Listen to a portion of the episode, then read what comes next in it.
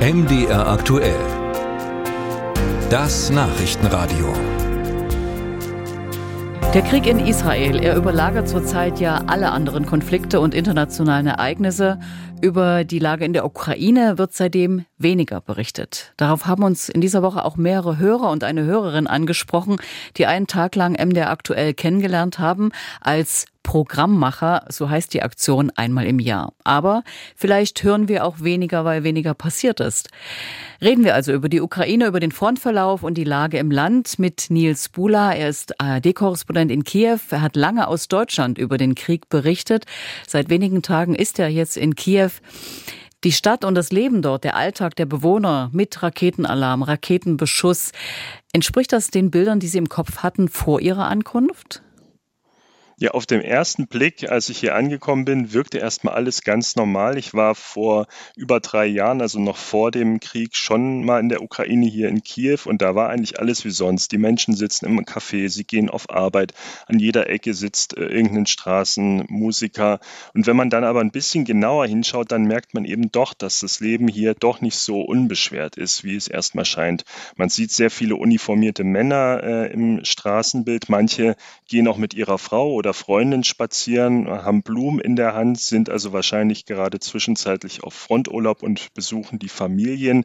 Und dann, wenn man sich mit den Menschen hier unterhält, äh, da ist es so, jeder kennt hier jemanden, der im Krieg kämpft oder schon verletzt wurde oder sogar gestorben ist.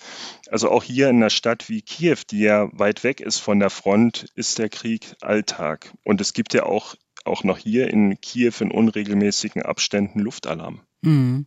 Man sagt den Ukrainern eine ungebrochene Solidarität mit ihren Soldaten nach, den festen Willen, sich dem russischen Aggressor nicht zu beugen. Würden Sie das auch nach mehr als 600 Tagen Krieg noch bestätigen? Erleben Sie das? Wenn man durch Kiew läuft, sieht man immer noch sehr viele Spendenaktionen, wo für das Militär Geld gesammelt wird. Auch viele Menschen, die auf der Straße selbst Geld sammeln. Die Aktion, die gab es ja auch schon länger vor der äh, russischen Großinvasion, äh, weil ja schon seit 2014 im, Ost, im, Osten der Ukraine gekämpft wird.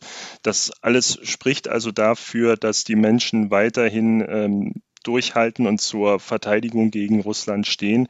Und Umfragen zeigen auch, dass die Mehrheit äh, nicht bereit ist, Gebiete an Russland abzugeben.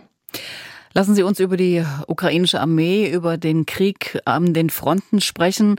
Gekämpft wird an mehreren Fronten. Im Osten zum Beispiel um die kleine Stadt Avdivka in der Nähe von Donetsk. Im Südosten wird gekämpft, Cherson. Wo finden zurzeit eigentlich die heftigsten Kämpfe statt? Ja, einer dieser Orte, wo sehr heftig gekämpft wird, Sie haben es gerade erwähnt, das ist die Stadt Avdivka im Donbass. Die Militärverwaltung dort spricht von einem Beschuss ohne Pause, dass die russische Armee immer wieder versucht, die Stadt einzukreisen. Aber laut der Militärverwaltung äh, steht die Verteidigung und es gebe sehr große Verluste auf russischer Seite. Also man spricht da von regelrechten Fleischangriffen, dass sehr viele russische Soldaten dahin geschickt werden, aber auch sehr viele bei diesen äh, Angriffen ihr Leben verlieren.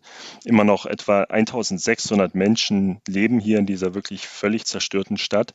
Aber nicht nur im Osten und im Süden gibt es Beschuss, auch im Westen, der ja vermeintlich so ein bisschen als sicherer gilt, da greift Russland immer wieder an. Kürzlich erst gab es einen Angriff auf Chmelnytsky und da wurde auch das Atomkraftwerk beschädigt. Äh, da sind bei mehreren Verwaltungsgebäuden vom Kraftwerk Fensterscheiben durch die Druckwelle einer Explosion kaputt gegangen. Und verschieben sich möglicherweise an manchen Frontabschnitten die Kräfteverhältnisse zum Beispiel zugunsten der Russen?